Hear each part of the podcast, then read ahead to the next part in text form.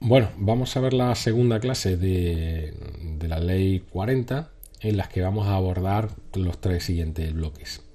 En principio vamos a, ver los principios de la potestad sancionadora, eh, con principios tales como el, de legalidad, la retroactividad, la tipicidad, la responsabilidad y la proporcionalidad y también cuestiones eh, tan interesantes como puede ser la prescripción de sanciones e infracciones y también la concurrencia. En el segundo bloque vamos a ver la, vamos a hablar un poco de la responsabilidad patrimonial de las administraciones públicas, así como la indemnización a que hubiera lugar. Y por último, eh, vamos a ver el bloque eh, relativo a, la administración electrónica, en el que ya os digo que lo más interesante que vamos a ver es el tema de las, de las definiciones y después eh, y del archivo, del archivo de las, de bases de datos. Va a haber una serie de, de cuestiones que os recomiendo ya de que es muy bastante improbable de que entren en la oposición, pero bueno, tenemos que, tenemos que verlas porque están en el temario. Venga, pues sin más, vamos a ello.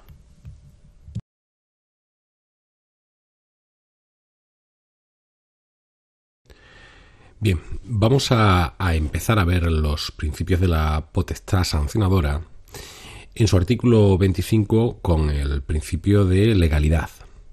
Nos recuerda este artículo que la potestad sancionadora de las administraciones públicas se va a ejercer cuando haya sido expresamente reconocida por una norma con rango de ley. En cuanto a su ejercicio, el ejercicio de la potestad sancionadora va a corresponder a aquellos órganos que la tengan expresamente atribuida. Y esta atribución tiene que realizarse por una disposición de rango legal o reglamentario.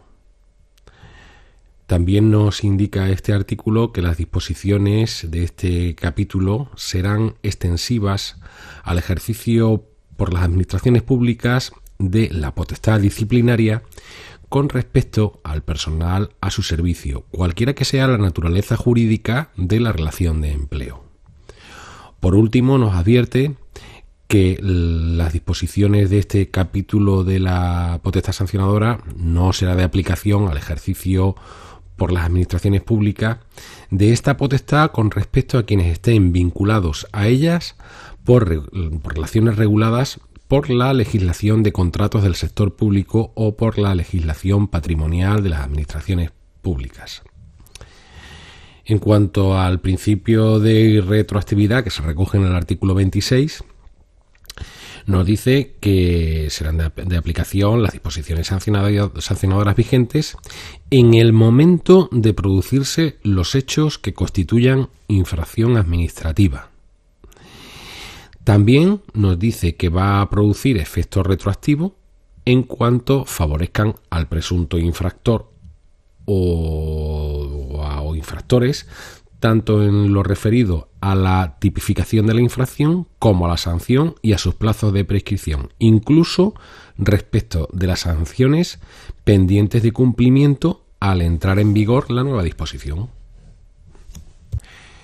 En el artículo 27 se recoge el principio de tipicidad y nos dice que solo constituyen infracciones administrativas las vulneraciones del ordenamiento jurídico previstas como tales eh, por una ley Importante es la clasificación eh, de las infracciones, porque nos indican que las infracciones administrativas se clasificarán por ley en leves, graves y muy graves. Repetimos, esto es importante porque es muy preguntable. Leves, graves y muy graves. Únicamente por la Comisión de Infracciones Administrativas podrán imponerse sanciones que, en todo caso, siempre estarán delimitadas por la ley. Eh, eso en cuanto a la ley, porque después en el punto 3 de este artículo nos dice que las disposiciones reglamentarias, es decir, mediante reglamentos, se podrán introducir especificaciones o graduaciones al cuadro de las infracciones o sanciones establecidas legalmente. Que sin constituir nuevas infracciones o sanciones ni alterar la naturaleza o los límites de las que la ley contempla contribuyan a la más correcta identificación de las conductas o a la más precisa determinación de las sanciones correspondientes. Y por último, otra cosa que es también bastante preguntable, nos dice que las normas definidoras de infracciones y sanciones no serán susceptibles de aplicación analógica. En el artículo 28 se nos habla de otro principio, que es el principio de la responsabilidad. Nos dice que solo podrán ser sancionadas por hechos constitutivos de infracciones las personas físicas y las jurídicas. Y cuando una ley les reconozca capacidad de obrar, también a los grupos de afectados, las uniones y entidades sin personalidad jurídica y a los patrimonios independientes o autónomos que resulten responsables por dolo o culpa. Las responsabilidades administrativas serán compatibles con la exigencia de la reposición de la situación alterada, así como con la indemnización por los daños y perjuicios causados, que será determinada y exigida por el órgano al que corresponda el ejercicio de la potestad sancionadora. de no satisfacerse la indemnización en el plazo que se determine, pues se procederá de la forma que prevé la ley del procedimiento administrativo común. Por lo tanto, tenemos este primer bloque del artículo 28, tenemos que recordar que eh, pueden ser sancionadas las personas físicas y jurídicas y si la ley les mm, reconoce capacidad de obrar, pues serían los grupos afectados, las uniones sin personalidad jurídica y los patrimonios independientes. También, mm, por resumir un poco, eh, que la responsabilidad administrativa va a ser compatible tanto con la reposición de la situación alterada como con la indemnización por daños y perjuicios. Continuamos con el punto 3 cuando nos dice que cuando el cumplimiento de una obligación establecida por una norma con rango de ley corresponda a varias personas conjuntamente, pues estas personas van a responder de forma solidaria por las infracciones que se hayan cometido y mm, de cara a las sanciones que se impongan, ¿eh? responsabilidad solidaria. No obstante, cuando la sanción sea pecuniaria de dinero y sea posible, pues se va a individualizar en la resolución en función del grado de participación de cada responsable. Las leyes reguladoras de los distintos regímenes sancionadores podrán tipificar como infracción el incumplimiento de la obligación de prevenir la comisión de infracciones administrativas por quienes se hallen sujetos a una relación de dependencia o vinculación. Asimismo, podrán prever los supuestos en que determinadas personas responderán del pago de las sanciones pecuniarias impuestas a quienes de ellas dependan o estén vinculadas. Bastante preguntable de cara a la oposición eh, va a ser el artículo 29, porque habla del principio de proporcionalidad. En primer lugar, nos dice que las sanciones administrativas, sean o no de naturaleza pecuniaria, en ningún caso podrán implicar directa o subsidiariamente privación de libertad, para eso están las leyes penales. Las sanciones pecuniarias eh, deberán prever que la comisión no resulte más beneficiosa para el infractor que el cumplimiento de las normas infringidas. Es decir, que, oye, que no le salga más barato infringir eh, que, respetar la, que respetar la norma.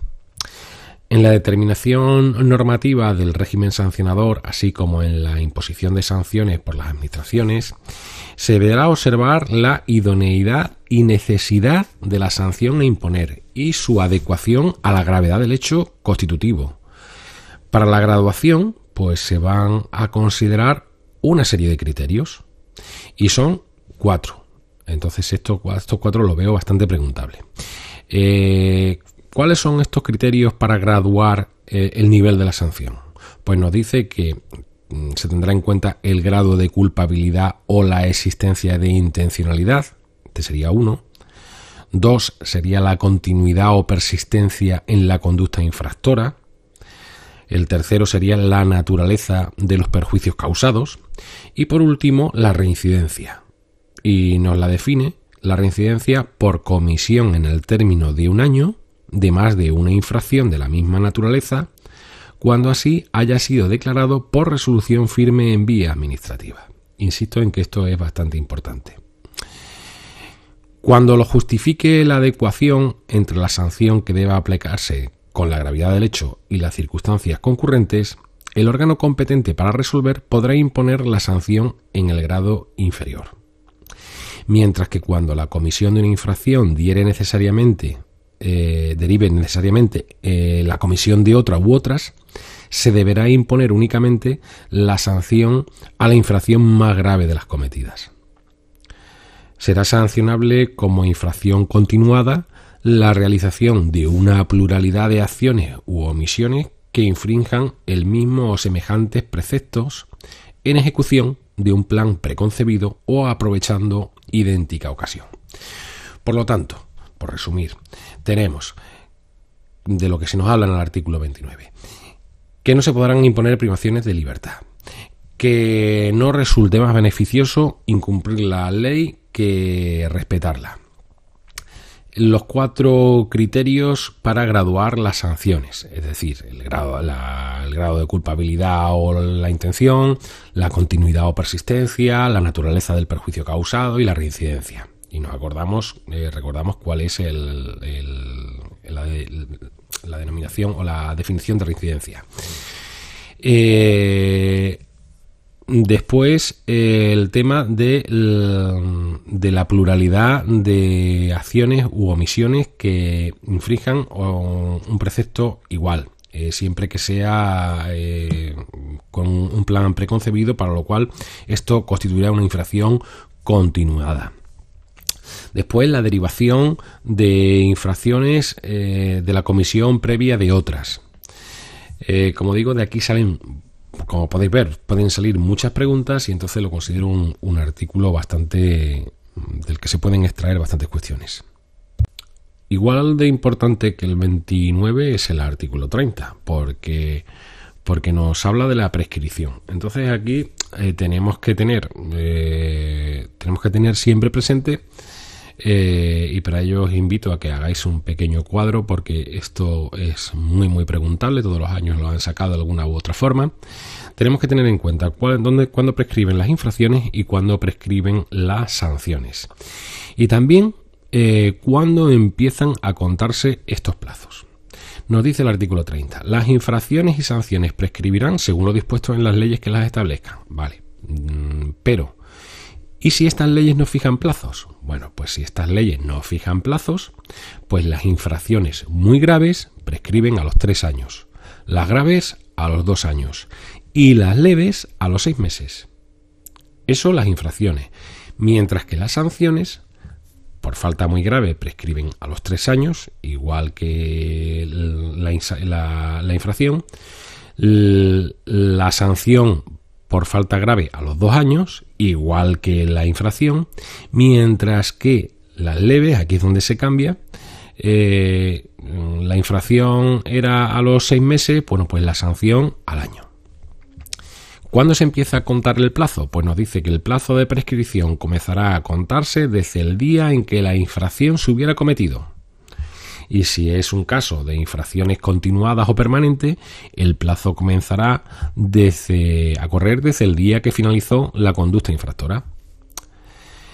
Interrumpe la prescripción eh, la iniciación con conocimiento del interesado de un procedimiento administrativo de naturaleza sancionadora, reiniciándose el plazo de prescripción si el expediente sancionador estuviera paralizado durante más de un mes por causa no imputable al presunto responsables.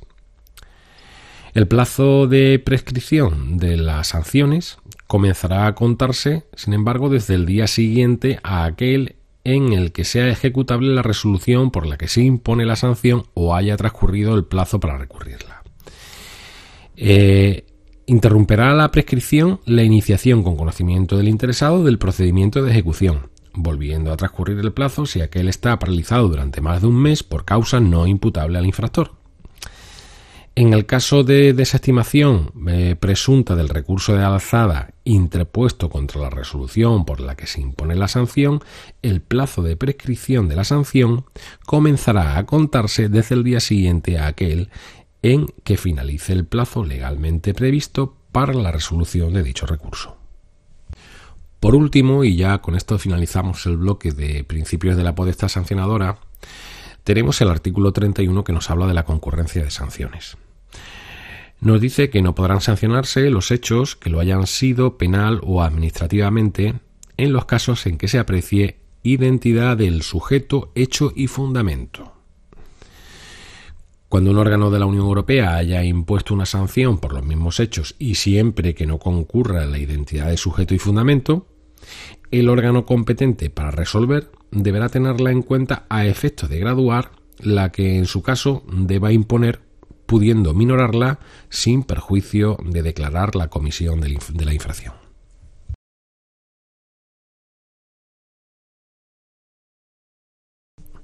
Entramos en el segundo bloque de esta clase en la que se nos habla de la responsabilidad patrimonial de las administraciones públicas. El primer artículo, el 32, que vamos a leer, eh, corresponde al principio de responsabilidad.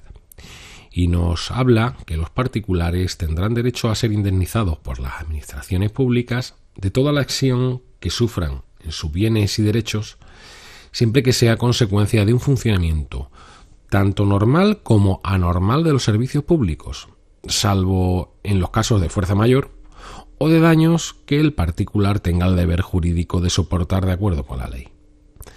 La anulación en vía administrativa o contenciosa de actos o disposiciones administrativas no presupone por sí misma derecho a la indemnización.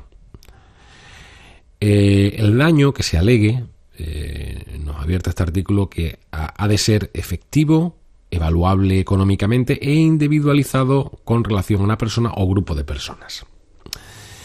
Los particulares eh, tendrán derecho a ser indemnizados de toda lesión que sufran en sus bienes y derechos como consecuencia de la aplicación de actos legislativos de naturaleza no expropiatoria, que no tengan el deber jurídico de soportar cuando así se establezca. La responsabilidad del Estado legislador podrá surgir también en los siguientes supuestos siempre que concurran los requisitos previstos en los apartados anteriores. Nos estamos refiriendo a cuando los daños se deriven de la aplicación de una norma con rango de ley declarada inconstitucional o cuando los daños se deriven de la aplicación de una norma contraria al derecho de la Unión Europea eh, siempre, como digo, eh, que concurran en el primer caso los requisitos del apartado 4 y, y en el tema del derecho de la Unión Europea de acuerdo con lo dispuesto en el apartado 5. Si la lesión es consecuencia de la aplicación de una norma con rango de ley declarada inconstitucional, procederá a su indemnización cuando el particular haya obtenido sentencia firme desestimatoria de un recurso contra la actuación administrativa que ocasionó el daño, siempre que se hubiera alegado la inconstitucionalidad posteriormente declarada. Si la lesión es consecuencia de la aplicación de una norma declarada contraria al derecho de la Unión Europea, procederá a su indemnización cuando el particular haya obtenido sentencia firme desestimatoria de un recurso contra la actuación administrativa que ocasionó el daño, siempre que se hubiera alegado la infracción del derecho de la Unión Europea posteriormente declarada.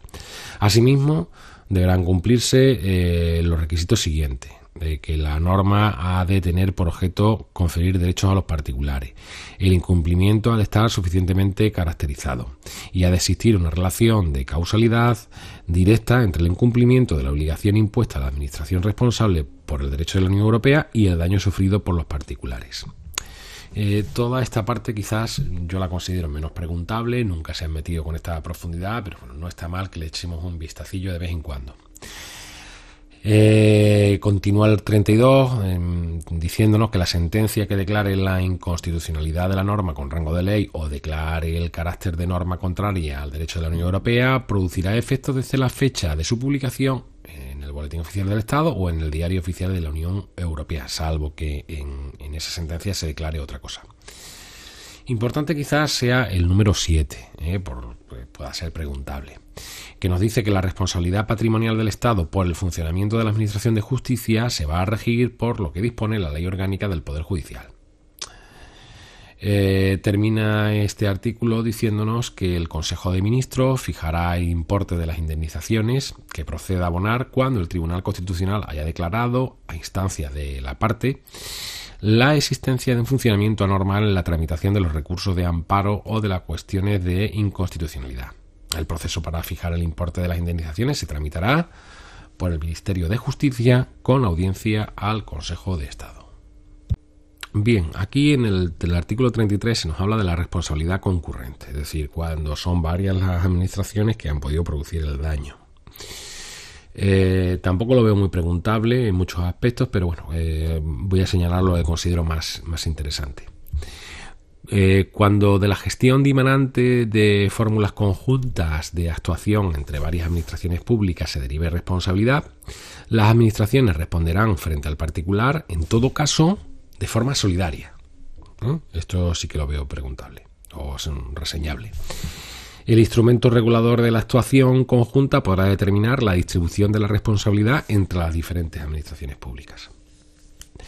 En otros supuestos de concurrencia de varias administraciones en la producción del daño, la responsabilidad se fijará para cada administración atendiendo a los criterios de, y esto quizás por, lo veo más resaltable, los criterios de competencia, interés público tutelado o intensidad de la intervención. La responsabilidad será solidaria cuando no sea posible dicha determinación, es decir, nos iríamos a lo que dice el punto 1. En los casos previstos en el apartado primero, la Administración competente para incoar, instruir resolver los procedimientos en los que exista una responsabilidad concurrente de varias administraciones públicas será la fijada en los estatutos o reglas de la organización colegiada. En su defecto, la competencia vendrá atribuida a la Administración pública con mayor participación en la finalización del servicio.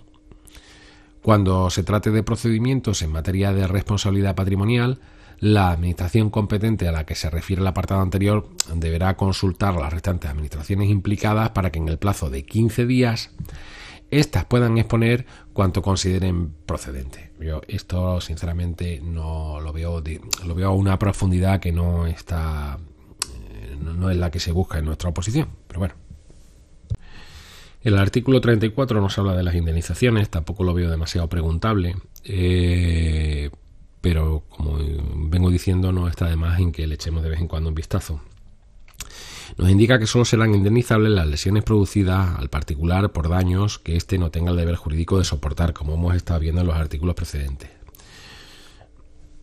No serán indemnizables los daños que se deriven de hechos o circunstancias que no se hubieran podido prever o evitar eh, según el estado de los conocimientos de la ciencia o de la técnica existente en el momento de la producción sin perjuicio de las prestaciones asistenciales o económicas que las leyes establezcan. En el caso de responsabilidad patrimonial, eh, serán indemnizables los daños producidos en el plazo de los cinco años anteriores a la fecha de publicación de la sentencia que declare la inconstitucionalidad eh, o el carácter de norma contraria al derecho de la Unión Europea, salvo que la sentencia disponga otra cosa. La indemnización se calculará con arreglo a los criterios de valoración establecidos en la legislación fiscal de expropiación forzosa y demás normas aplicables, ponderándose las valoraciones predominantes en el mercado. En los casos de muerte o lesiones corporales se podrá tomar como referencia la valoración incluida en los baremos de la normativa vigente en materia de seguros obligatorios y de la seguridad social. La cuantía de la indemnización se calculará con referencia al día en que la lesión se produjo, sin perjuicio de su actualización a la fecha que se ponga fin al procedimiento con arreglo al índice de garantías de la competitividad fijado por el Instituto Nacional de Estadística y de los intereses que procedan por demora, los cuales se exigirán con arreglo a lo establecido en la Ley General Presupuestaria o la norma presupuestaria de la comunidad autónoma de que se trate. La indemnización eh, procedente podrá sustituirse por una compensación en especie o ser abonada mediante pagos periódicos cuando resulte más adecuado para lograr la reparación debida y convenga al interés público siempre que exista acuerdo con el interesado. Como podéis ver, eh, bueno, pues ese es un artículo que a la luz de las preguntas o de los, eh, los exámenes anteriores que hemos podido ver, pues se aleja bastante de, lo que suele ser preguntable en, en, este tema. Eh, yo tampoco le prestaría más atención que la de un repaso de vez en cuando a esto, pero lo veo bastante alejado de lo que nos puedan preguntar. El artículo 35 nos habla de la responsabilidad de derecho privado y nos dice que cuando las administraciones públicas actúen directamente o a través de una entidad de derecho privado en relaciones de esa naturaleza, su responsabilidad se exigirá de conformidad con lo previsto en los artículos 32 y siguiente, incluso cuando concurran con sujetos de derecho privado o la responsabilidad se exija directamente a la entidad de derecho privado a través de la cual actúe la administración o la entidad que cubra su responsabilidad. Este es otro de los artículos que no lo veo muy preguntable, pero bueno, eh, lo tenemos ahí. En el artículo 36 se nos habla de la exigencia de la responsabilidad a, autoridades y el personal al servicio de la administración. Es decir, cuando eh, no se exige ya solamente eh, la responsabilidad a la propia administración, sino a sus empleados. Nos dice que para hacer efectiva la responsabilidad patrimonial, los particulares exigirán directamente a la administración las indemnizaciones por los daños y perjuicios causados. Bien, la administración, cuando hubiera indemnizado a los lesionados, una vez que haya indemnizado a los lesionados, exigirá de oficio en vía administrativa de sus autoridades y demás personal a su servicio la responsabilidad en que hubieran incurrido por dolo, culpa o negligencia grave, previa instrucción del correspondiente procedimiento. Es decir, primero la administración le indemniza al lesionado y pues después, a continuación, es la propia administración en los casos de dolo, culpa o negligencia grave, la que le va a pedir responsabilidad a sus empleados. Para la exigencia de dicha responsabilidad y para su cuantificación se ponderarán el resultado dañoso producido, el grado de culpabilidad, la responsabilidad profesional del personal y su relación con la producción del resultado dañoso. Asimismo, la Administración instruirá igual procedimiento a las autoridades y demás personal a su servicio por los daños y perjuicios causados en sus bienes o derechos cuando hubiera concurrido dolo o culpa o negligencia grave. Es decir, no cuando se ha realizado un daño, el funcionario ha realizado un daño hacia un ciudadano, sino cuando el, el funcionario ha realizado un daño a la propia administración. El procedimiento para la exigencia de las responsabilidades a que se refiere los apartados anteriores se sustanciarán conforme lo dispuesto en la Ley del Procedimiento Administrativo Común y se iniciarán por acuerdo que se notificará a los interesados y que costará al menos de los siguientes trámites. Bueno, esto no lo veo tampoco muy preguntable, pero bueno, lo tenemos ahí. Eh, ¿En qué consiste ese procedimiento? Pues alegaciones durante un plazo de 15 días, práctica de las pruebas admitidas y cualquier otra que el órgano competente estime oportuna durante el plazo de otros 15 días, audiencia durante un plazo de 10 días, formulación de propuestas de resolución en un plazo de 5 días a contar desde la finalización del trámite de audiencia y resolución por el órgano competente en el plazo de 5 días. Esto mm, pues lo tenemos ahí, yo no lo veo preguntable, y, pero lo tenemos ahí. Eh, la resolución declaratoria de responsabilidad pondrá fin a la vía administrativa. Y por último, nos dice que lo dispuesto en todos estos apartados que hemos visto se entenderá sin perjuicio de pasar, si procede, el tanto de culpa a los tribunales competentes, no vaya a ser que se trate de un delito. Finalizamos el bloque de la responsabilidad patrimonial de las administraciones públicas, bueno, con el artículo 37 en el que se nos habla de la responsabilidad penal y nos dice la responsabilidad penal del personal al servicio de las administraciones públicas, así como la responsabilidad civil derivada del delito, se exigirá de acuerdo con lo previsto en la legislación correspondiente, no aquí. La exigencia de responsabilidad penal del personal al servicio de las administraciones públicas no suspenderá los procedimientos de reconocimiento de responsabilidad patrimonial que se instruyan, salvo que la determinación de los hechos en el orden jurisdiccional penal sea necesaria para la fijación de la responsabilidad patrimonial. Bueno, no se suspenden eh, la responsabilidad patrimonial, salvo que en el orden penal se indique otra cosa. ¿Vale? Y con esto finalizamos este apartado.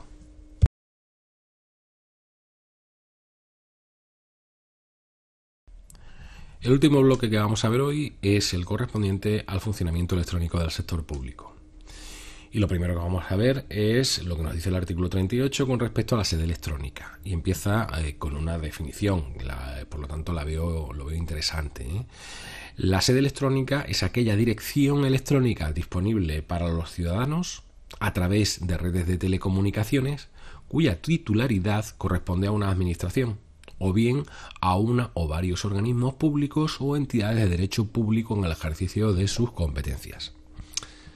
El establecimiento de una sede electrónica conlleva la responsabilidad del titular respecto de la integridad, veracidad y actualización de la información y de los servicios a los que se puede acceder a través de esa, de esa sede electrónica. Cada administración determinará las condiciones e instrumentos de creación de la sede electrónica, con sujeción a los principios de, y es importante, por eso lo, subrayo, eh, los principios de transparencia, publicidad, responsabilidad, calidad, seguridad, disponibilidad, accesibilidad, neutralidad e interoperabilidad. En todo caso, deberá garantizarse la identificación del órgano titular de la sede, así como los medios disponibles para la formulación de sugerencias y quejas. Las sedes electrónicas dispondrán de sistemas que permitan el establecimiento de comunicaciones seguras siempre que sean necesarias. La publicación en las sedes electrónicas de informaciones, servicios y transacciones respetará el principio de accesibilidad esto es importante. Y su uso de acuerdo con las normas establecidas al respecto, estándares abiertos y en su caso aquellos otros que sean de uso generalizado por los ciudadanos. Por último, nos dice que las sedes electrónicas utilizarán para identificarse y garantizar una comunicación segura con las mismas certificados reconocidos o cualificados de autentificación de sitio web o medio equivalente. En el artículo 39 tenemos otra definición, porque se nos habla del portal de Internet y nos dice que se entiende por portal de Internet el punto de acceso electrónico cuya titularidad corresponde a una administración pública, organismo público o entidad de derecho público que permite el acceso a través de Internet a la información publicada y en su caso a la sede electrónica correspondiente. En el artículo 40 nos habla de los sistemas de identificación de las administraciones públicas y nos dicen que éstas podrán identificarse mediante el uso de un sello electrónico basado en un certificado electrónico reconocido o cualificado que reúna los requisitos exigidos por la legislación de firma electrónica. Estos certificados electrónicos incluirán el número de identificación fiscal y la denominación correspondiente, así como, en su caso, la identidad de la persona titular en el caso de los sellos electrónicos de, organismos, de órganos administrativos. La relación de sellos electrónicos utilizados por cada administración incluyendo las características de los certificados electrónicos y los prestadores que los expiden, deberá ser publicada y accesible por medios electrónicos. Además, cada administración adoptará las medidas adecuadas para facilitar la verificación de sus sellos electrónicos y se entenderá identificada la administración respecto de la información que se publique como propia en su portal de Internet. Un poco más interesante de cara a nuestra oposición quizás sea el artículo 41 que nos habla de, qué es la, esto de la actuación administrativa automatizada. Porque nos indica que se entiende por actuación administrativa automatizada cualquier acto o actuación realizada íntegramente a través de medios electrónicos por una administración en el marco de un procedimiento administrativo y en la que no haya intervenido de forma directa un empleado público, esta es la actuación automatizada y esto lo veo pues, un poquito más, un poquito más preguntable si acaso. En caso de actuación administrativa automatizada, mm, deberá establecerse previamente el órgano u órganos competentes, según los casos, para la definición de las especificaciones, programación, mantenimiento, supervisión y control de calidad y, en su caso, auditoría del sistema de información y de su código fuente. Asimismo, se indicará el órgano que debe ser considerado responsable a efectos de impugnación. A ver, esto mm, con que lo de vez en cuando lo leamos, pero tampoco lo veo lo veo preguntable, ¿eh? salvo lo de la definición. En el artículo 42 se nos habla de los sistemas de firma para la actuación automatizada y nos dice que en el ejercicio de la competencia de la actuación administrativa automatizada, cada administración podrá determinar los supuestos de utilización de los siguientes sistemas de firma electrónica. nos habla del sello electrónico de la administración pública eh, o del código seguro de verificación vinculado a la administración pública. Eh, yo, eh, desde el punto de vista del opositor, esto, eh, lectura de vez en cuando, pero mm, realmente memorizar esto no, tiene mucho sentido. No creo que lo vayan a preguntar en nuestra oposición. Insisto en la superficialidad de la mayor parte de las preguntas que se nos van a plantear en, en esta ley 40. El artículo 43 habla de la, firma electrónica del personal de la administración pública y nos dice que sin, sin perjuicio de lo previsto en los artículos 38, 41 y 42, la actuación de una administración, órgano, organismo público o entidad de derecho público cuando utilice medios electrónicos se realizará mediante firma electrónica del titular del órgano o empleado público.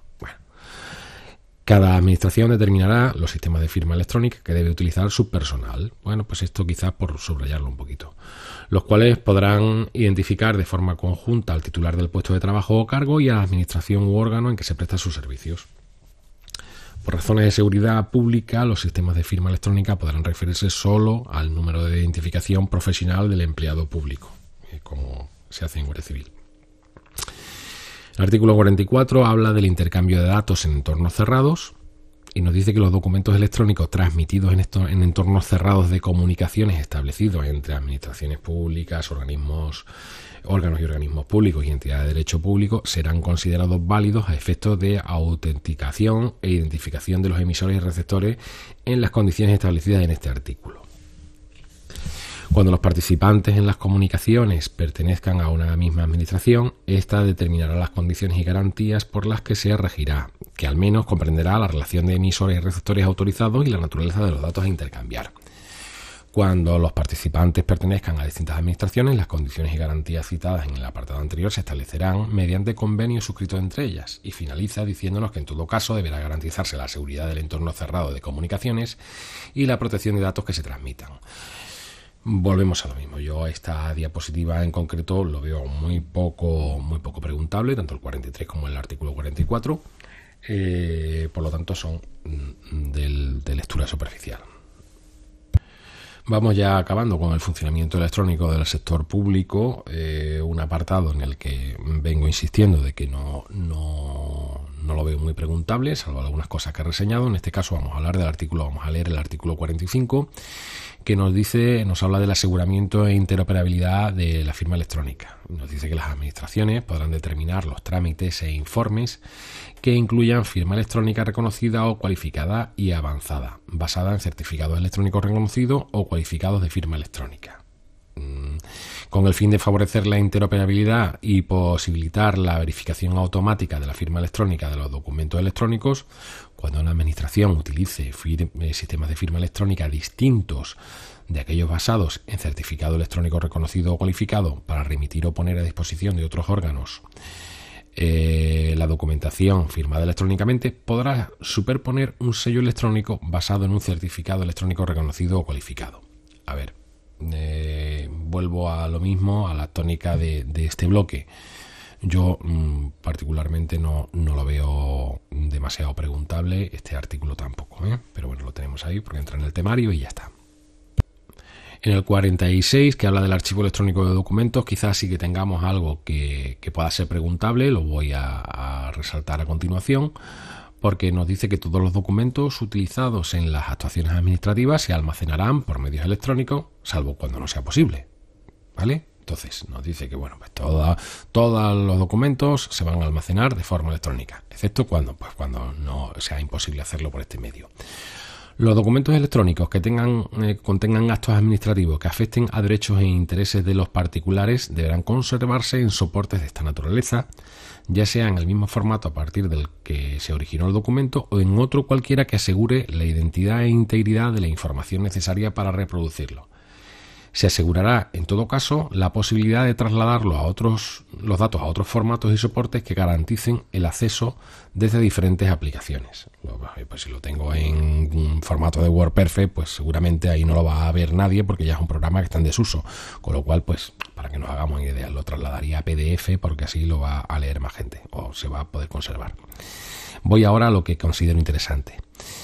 Los medios o soportes en que se almacenen documentos deben de contar con medidas de seguridad de acuerdo con, y aquí es lo interesante, de acuerdo con lo previsto en el Esquema Nacional de Seguridad, que garanticen la integridad, autenticidad, confidencialidad, calidad, protección y conservación de los documentos almacenados. Es decir, yo me quedo de aquí, de esto me quedo solamente con que el esquema nacional de seguridad, ese documento, ese vademecum en el que eh, se nos dan una serie de pautas eh, relacionadas con la seguridad, bueno, pues eh, hay que respetarlo, ¿vale?